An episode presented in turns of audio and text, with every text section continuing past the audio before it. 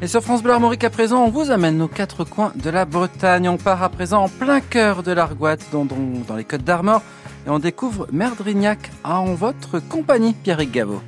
Merdrignac était sur la principale voie romaine bretonne qui allait de Rennes à Carhaix. Au lieu dit le Vieux-Bourg, à l'entrée est de Merdrignac, on a retrouvé une borne milliaire. Elles étaient posées tous les 1000 pas romains, soit environ 1500 mètres. Au fil du temps, les voies de communication se sont superposées en parallèle de la route nationale 164. On emprunte toujours le tracé de l'ancien petit train des Côtes du Nord qui reliait Saint-Main-le-Grand à Carhaix. Elle est devenue une agréable voie verte régionale, la V6. C'est un long ruban en sablé stabilisé, très agréable en VTT et VTC, souvent ombragé, et qui rappelle les voyages avec le petit train. D'ailleurs, on circule presque aussi vite à vélo.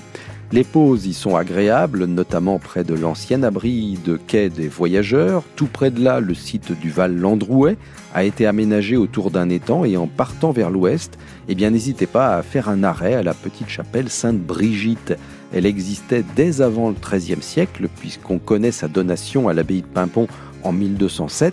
La chapelle actuelle est reconstruite depuis 1872 et elle est dédiée à Sainte Brigitte de Kildare. Son culte est parfois rapproché de la déesse celtique Birgit et invoqué pour la fécondité.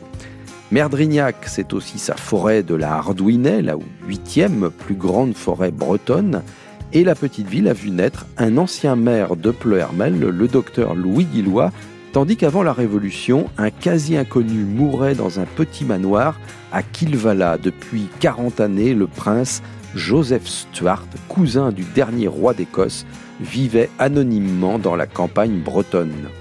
Les escapades de Pierrick Gaveau. Une invitation au voyage sur France Bleu Armorique.